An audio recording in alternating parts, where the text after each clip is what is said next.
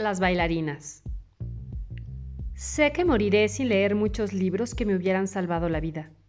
Se quedarán perdidos, sepultados, escondidos, en el caos de mi biblioteca o de otras bibliotecas.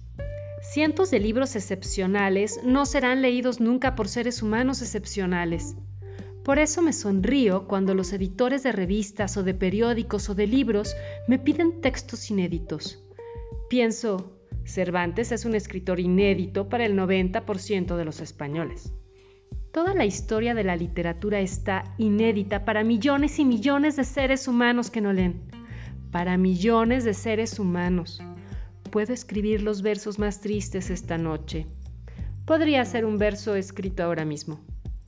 Me quedan muchas novelas de Galdós por leer. No he leído todo Dostoyevsky me faltan páginas y páginas de Dickens. Me voy olvidando de las tragedias de Shakespeare que leí cuando tenía 20 años.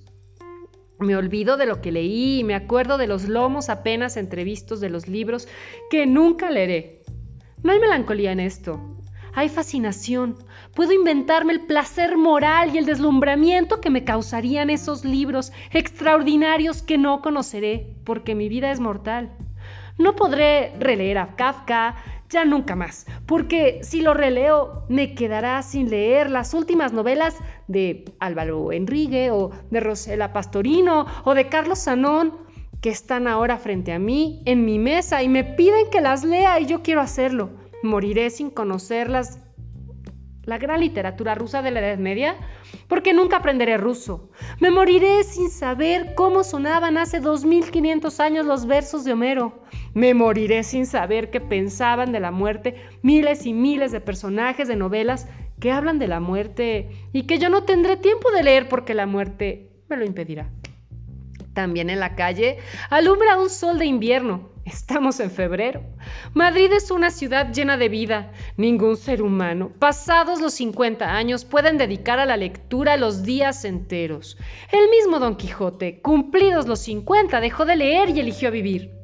También yo cierro los libros, como hizo Don Quijote, y me levantó de la mesa y salgo a la calle.